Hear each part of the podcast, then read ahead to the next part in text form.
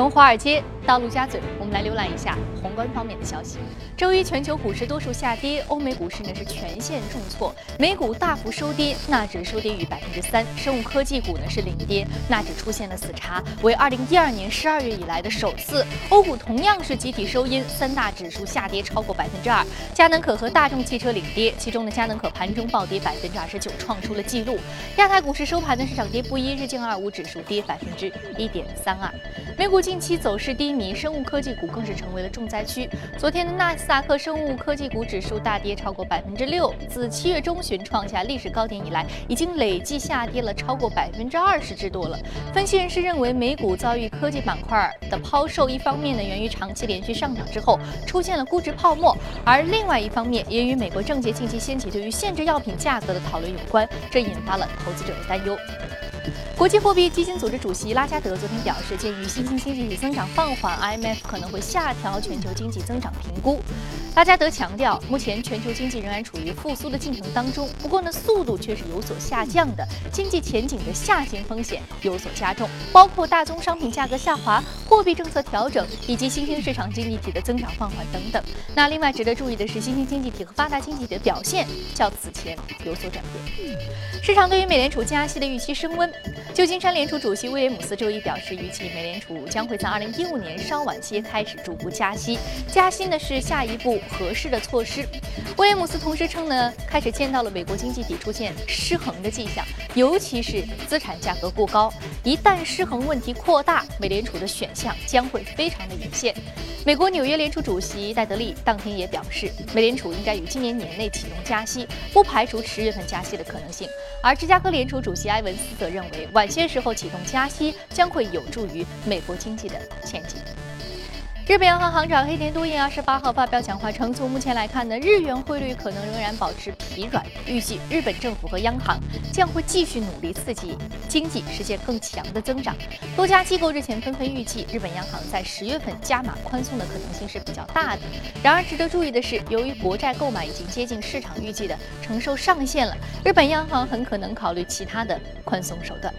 好，刚刚我们浏览完了宏观方面的消息啊，我们来关注一下美股三大指数昨天的一个表现。美股三大指数昨天收盘呢，都是出现了一波下跌走势，而且呢，跌幅都非常的大，可以说是一个暴跌的一个收跌迹象。道琼斯工业平均指数呢，下跌了百分之一点九二，纳斯达克综合指数是重挫了百分之三点零四啊。纳斯达克综合指数当中的生物科技板块的指数也是遭遇了一盘承压。那另外呢，我们看到道琼斯工业平均指数下跌的幅度是。百分之二点五七。好，接下来马上关注到的是第一财经驻纽约记者葛威尔在收盘之后给我们发回的报道。早上主持人，隔夜市场的关注焦点再次集中到美联储是否加息的问题上，而这一不确定性也拖累三大股指齐齐走低。标普五百指数自八月二十六号以来首次跌破一千九百点心理关卡，医疗板块跌幅达百分之四，高盛领跌道指跌幅达到百分之三点六。个股方面，苹果公布数据显示，在正式开售之后的三天里，iPhone 六 S 和六 S Plus 创纪录的销量达到一千三百万台。CEO 吉姆库克在声明中表示，消费者的反响是惊人的，3D Touch 和 Live Photos 的功能都获得了不少好评。十月九号开始呢，更多国家和地区将开始销售新版的 iPhone。不过，即便如此，也没有能够阻止苹果股价跟随大盘下跌百分之一点七，而中概股也没能在隔夜的下跌中幸免。阿里巴巴和京东的跌幅分别达到了百分之三和百分之四。彭博社的报道指出，伴随中概股股价的大幅缩水，一些在美上市的中国科技巨头股票回购规模都创下了历史记录。而根据分析人士的看法呢，如果股价继续是位于低位，将会有更多的中国企业扩大股票回购规模。不过，鉴于地区前景的不确定性，分析师认为中概股可能会继续遭受到来自美国机构的抛售压力。主持人。带来这一时段的一个点评，这里是正在播出的从华尔街到陆家嘴。刚刚说美联储的一个加息预期是导致昨天三大指数都出现了一波暴跌收跌迹象的一个重要的原因。那另外还有什么样的原因呢？我们马上和嘉宾一起来聊一聊。马上进入到今天的节目。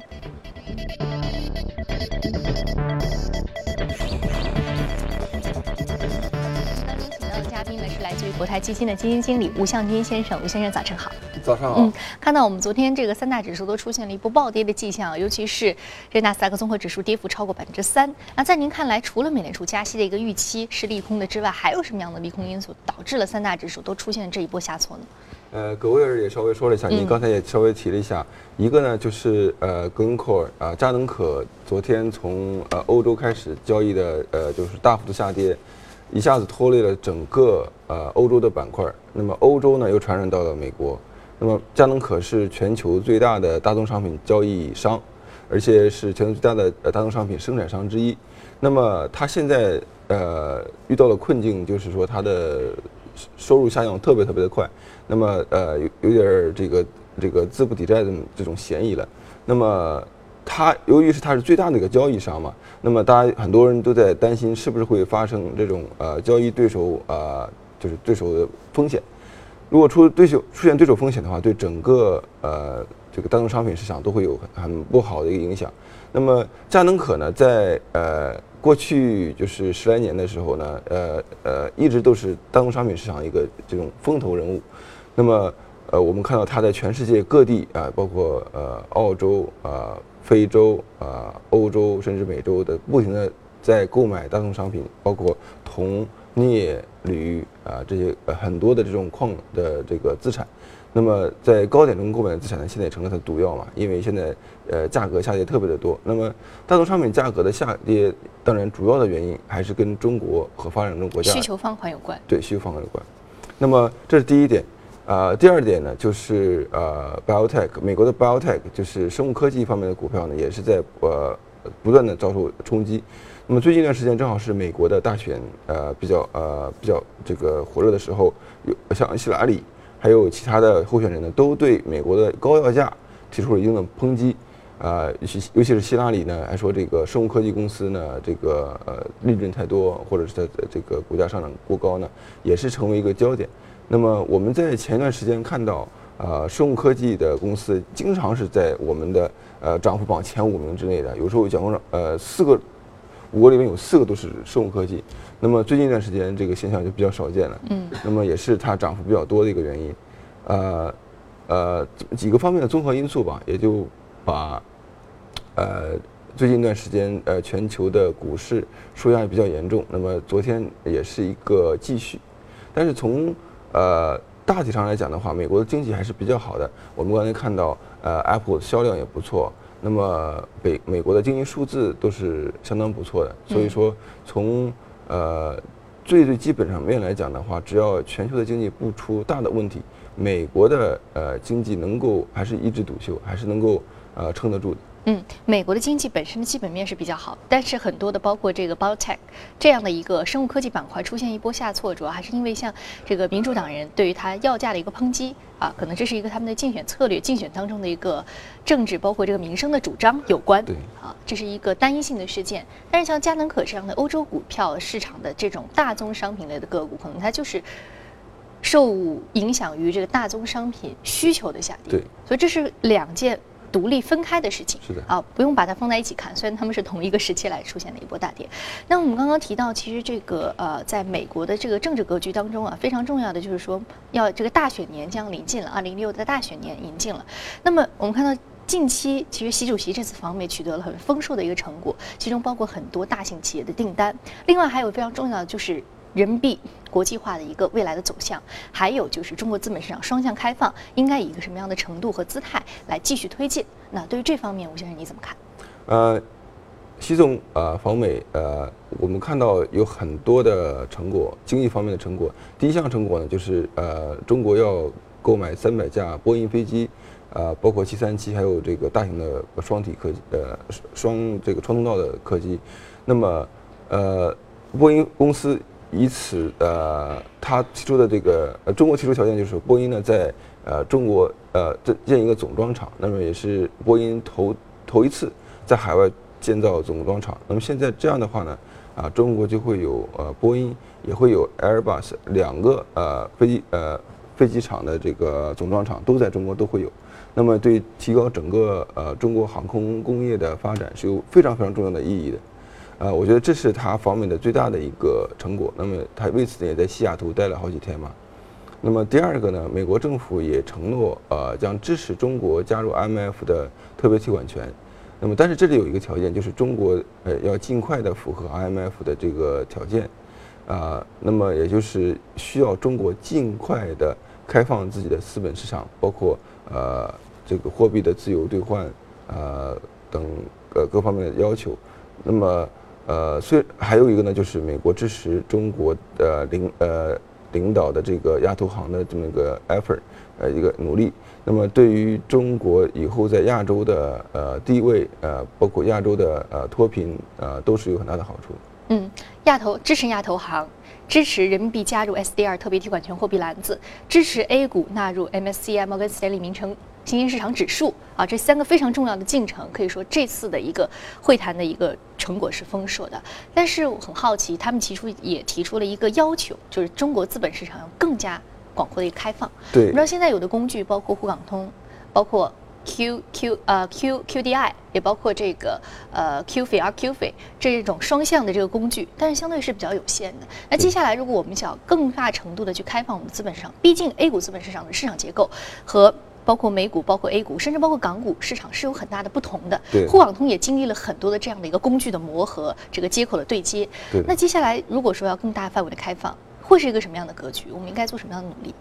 呃，沪港通是第一步，那么下一步有深港通，那或者说是中国也讨论和这个欧洲沪伦通，对，呃，跟呃伦敦跟美国以后都应该有这种呃这个股市的互通，甚至啊，中国是不是应该考虑取消呃这个五万美元的这个资本呃最每呃每年最多的这个兑换的上限，呃，包括。呃，中国的这个汇率是不是能够更大幅度的自由呃兑换？这些呢都是呃中国资本市场开放的几个指标吧。那么在呃中国的股市发生大大规模动荡之前呢，这些资本市场开放的信号呢其实是是越来越多的。但是呢，呃，由于我们的呃股市的这个大幅度下跌呢，我们看到这方面资本市场开呃开放的这方面的呃动作一下子就是停住了。呃，我们希望这方面呃，应该呃，在今后能够能够继续下去，这样呢，呃，中国资本市场越来越开放，也能够吸引外资的投资，呃，但是如果中国的资本市场就此封闭下去的话，反而会呃，对外外资造成惊弓之鸟这样的一个负面的效果。嗯。中国资本市场双向开放这条路是势必要走下去的啊，最终越来越开放，甚至说是达到一个完全的开放也是可以期待的。但是呢，短期而言呢，我们还看到了包括这个 A 股市场的一个震荡，包括美股的这样的一个即将加息的这样的一种呃利空风险的一个存在啊。我们不能说是因为有挑战我们就放弃这样的机遇，对不对？所以机遇和挑战是并存的。那么接下来怎么走呢？可能是和市场的这个设计，还有包括这个监管层出台的更多的一个政策有很大的一个关系。好，非常感谢吴先生这。一时呢，对于宏观方面的一个点评。那接下来呢，我们再来关注到的是隔夜领涨的板块和个股分别是什么？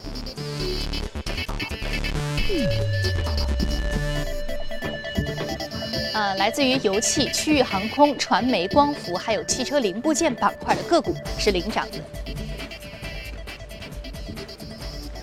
啊，我们今天要说到的是一个 Republic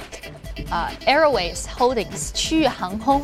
呃，是这个上涨幅度百分之八十一点七九，目前的价格是五点二九美元每股。嗯，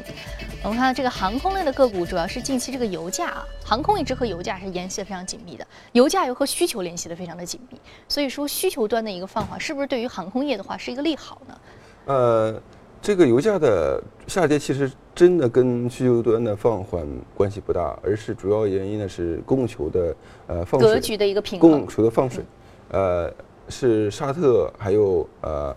呃，主要是沙特。那么放水，呃，大规模的生产呃原油，呃，它故意打压油价，那么是挤压那些高成本的这些呃美国的页岩油啊和其他的这种生产商，让他们进行破产。然后呢，呃，我觉得在不久将来呢，油价会有一个大幅度的提升的。那么昨天晚上我们看到，呃，涨幅榜前五名之中呢，就没有一个 biotech 或者生物呃技术这样的公司，全部都是领跌的。对。那么其他的呃这些行业呢，我们看到 Republic Airway 呢，一方面呢是因为呃油价的下跌，另外一方面主要还是它达成了跟自己的呃这个飞行员工会达成了一个三年的呃合约。那么飞他的飞行员工会呢，呃正在闹罢工啊，因为这个欧美的航空公司它都有飞行员的工会的，还有它的这个乘务员，还有地面的地勤人员的工会，它的这个实力都是非常强大的。呃，这一次 Republic Airway 呃，这个是是一个区域性的航空公司，是一个比较小的航空公司。那么，呃，他这次达成了工会的这个呃妥协之后呢，能够管三年，那包括呃涨工资，包括其他的方面呢，啊，对这个公司的这个今后几年的这个呃顺利发展还是比较好的。但是从整个航空呃领域的话，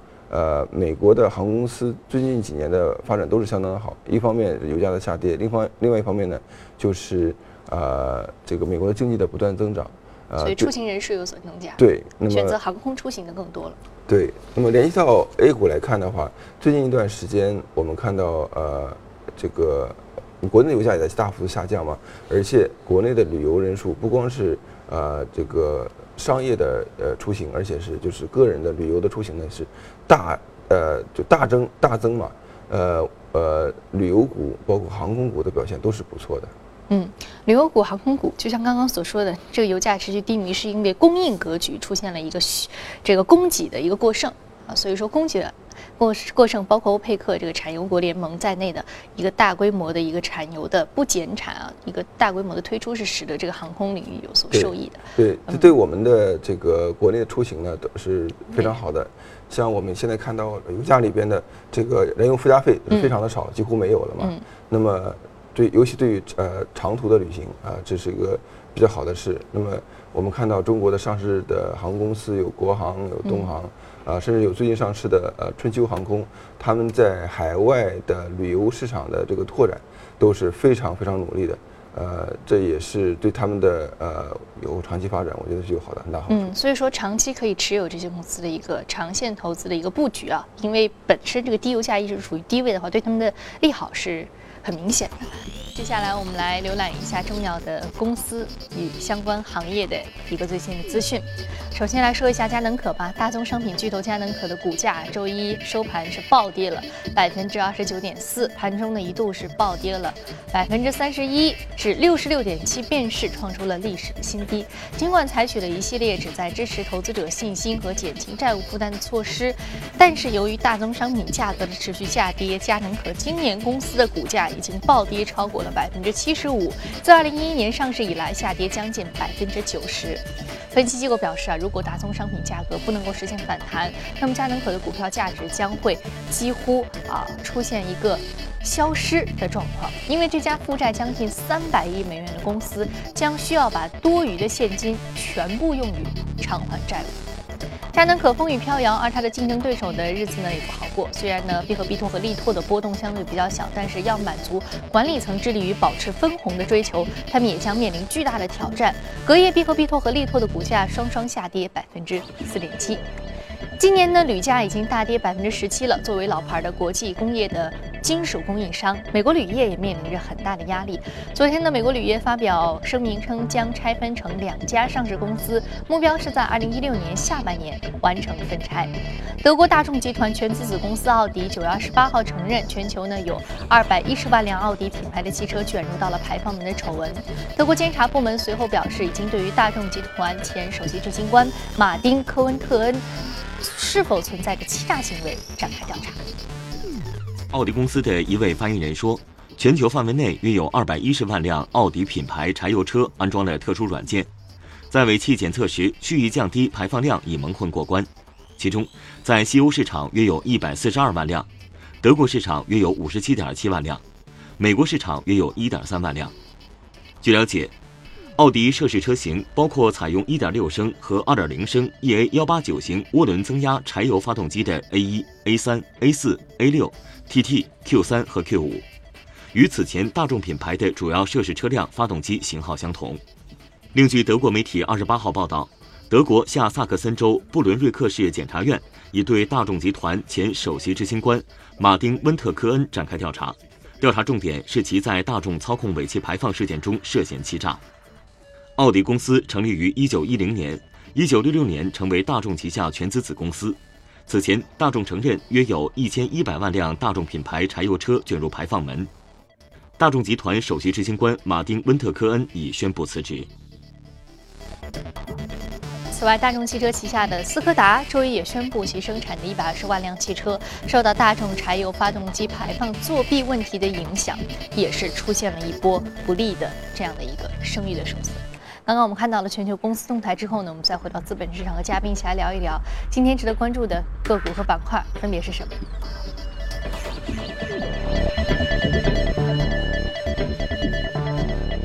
首先，我们将说的是汽车尾放尾气的排放处理，啊，Technical International，然后呢，还有一个就是达美航空。是都是出现了一波下跌啊！我们先刚刚其实已经说到了航空类的个股了，已经说了一个目前航空的一个格局的一个相对而言比较向好的一个格局啊。那其实第一只个股比较讽刺，汽车尾气排放处理，大众汽车百年品牌目前声誉是受到了极大的一个损害啊！目前这个排放门的这欺诈门的事件是给他们的声誉带来极恶劣的影响，而且和德国的这种工程师精神是相去甚远。是的啊，那。在吴先生你看来，目前的这个汽车尾气排放的这样的一个处理设备商的话，会不会因为此次而受益呢？呃，这也是我为什么今天挑这个股票的一个原因。t e n a c o 呢，呃，是一个全球呃最大的呃尾气排放这个呃三元呃这个三三元转换器的三元催化，还有其他的呃这种尾气排放相关的这种呃汽车零配件的一个最大的生产商。那么它这个呃。在大众的呃收入反而是比较少的，只有呃在大众北美的收入只有几百万美元，主要它的供应还是美国的品牌。那么呃我们呃刚才您也说了，呃大众的这个尾气排放事件作弊呢，确实是对它百年的品牌有很大的损伤。那么呃在美国来看的话呢，在十几年前呢也出现过几次类似的这种尾气排放的作弊的现象，当时呢也罚的是比较严的。那么后来以后呢就没有出现美国当地品牌的这种作弊的现象。所以，呃，这个，呃，我觉得像这种尾气排放的这种，呃，厂商呢，会在这一波，呃，尾气排放丑闻当中呢，呃，会有呃比较好的表现的。呃，联想到中国来看的话，中国是现在正在要执行国五标准，啊，不管是呃呃汽油车、柴油车的这个尾气排放标准都在不断的提高，啊，这个油品的质量也在不断的提高。那么，呃。在路上，我们看到，呃，汽油车的排放呢，其实相当的好了，但是柴油车的排放呢，现在的这个呃质量还是非常非常的低，甚至有的呃说这个符合国四标准的呃排放的车的这个排放质量呢，其实连国二都不如。那么，这这个中国的尾气市场的呃，尤其是柴油车市场的这个作弊现象呢，是非常非常严重的。所以啊，如果说因呃因为呃大众的这件事情，也让中国的柴油车市场。或者整个乘用车市场的呃这个尾气排放的标准的执行，呃不呃大大的提高的话呢，对于呃中国的这个空气质量呃这个中国的这个呃排放的这个努力呢，是有一个比较好的一个促进作用的。那么在这里边呢，我们也呃提呃提到了一些关于呃 A 股方面的一些呃尾气排放的这些公司嘛，呃包括尾气排放，包括呃尿素。啊，这些公司呢都有一些呃比较好的标的。那么中国呃在不光是中国，也有这个呃像其他的发展中国家的这个空气污染的呃程度呢，都是有呃都是比较严重的。那在这方面呢，都是需要呃呃进行更大的努力的。嗯，雾霾的这两年的一个持续对大家的困扰，也是促使这样的一个尾气排放的一个标准，尾气排放的这个监管标准更加严格的一个执行的期待出炉。那这次大众世界希望可以间接的推动这样的一个利好的一个政策的一个推出，但是事实上目前的一个状况就是说，呃，这个大众汽车本身这个品牌收益受到了很大的影响。那么对于整个汽车工业行业来说呢？对于汽车工业来说呢，呃，现在还有很多呼声，就是说，呃，要走这个清洁能源的道路，包括电动车，包包括油电混合车，呃，我觉得这个方向是呃正确的。我们看到市场上，呃，这个电动车的还有电动混合车的这个销量的不断增加，呃呃，应该是今年应该是在中国应该是翻番的增加嘛，像井喷一样，呃，也这跟呃各地政府的大力扶持有很大的关系。那么。呃，其实我们也看到啊，在呃这个尾气排放门的中间，我们谈到主要的问题还是柴油车的排放。嗯，中国的其实呃柴油车的排放的污染物，呃占整个呃这个汽汽车市场的呃污染物的几达到百分之八十或者更多。那么这跟呃这个柴油车的这个呃尾气排放的标准比较低，而且执行力度非常非常低，有很大的关系。加上本本来这种柴油车的这种排放，相对而言它就量就要比一般的汽油车要大啊，所以说而且这种属于是相对而言它的污染可能也比一般的像这种汽汽油要大一些，是不是？呃，应该是这样子的。我们在街上看，经常看到这种柴油车，呃，它的尾气呃就是黑的柴油车都是黑黑的这种，嗯。呃，很明显就是不过关的。但是嗯。他们在年检的时候呢，都能够轻松过关，这个就是跟这个市场的管理呃没有效果有很大的关系。嗯，希望这次大众的事件啊，可以促使全世界范围内的对于柴油车尾气排放的这样排放量，还有污染物的这样一个监控，能达到一个新的标准，一个严格执行能够落实到位。那接下来呢，我们来看一下相关的受到的这个对应尾气处理概念啊，受益的 A 股标的包括微福高科、银轮股份、贵研博业，还有博云新材。好，另外一只个股呢是达美航空，我们简单的再再说一下啊，还有车用尿素概念股是包括四川美丰，还有建丰化工。还有包括这个燃油添加剂概念股，包括德联集团、还有股份、神开股份等等。好，刚刚我们看到呢，节目当中其实我们刚刚已经说了，这个这 Airway Holdings 这样一支 International Airway Holdings 这个个股我们已经说到了区域航空内的个股。其实对于航空板块，我们已经刚刚梳理了一些，所以达美航空也是类似于这样一个概念，是不是？好，今天由于时间的关系，达美航空就不展开再和您一起来分享了。那接下来的节目当中呢，我们将会继续来关注国内方面。今天节目当中非常感谢吴先生可以做客节目来精彩的解读宏观，包括个股方面的一些相关的观点。那今天播出的内容，你可以通过我们的官方微信公众号“第一财经资讯”来查看。另外，你有什么样的意见和建议，也可以通过微信留言。此外，您还可以到荔枝和喜马拉雅电台搜索“第一财经”进行收听。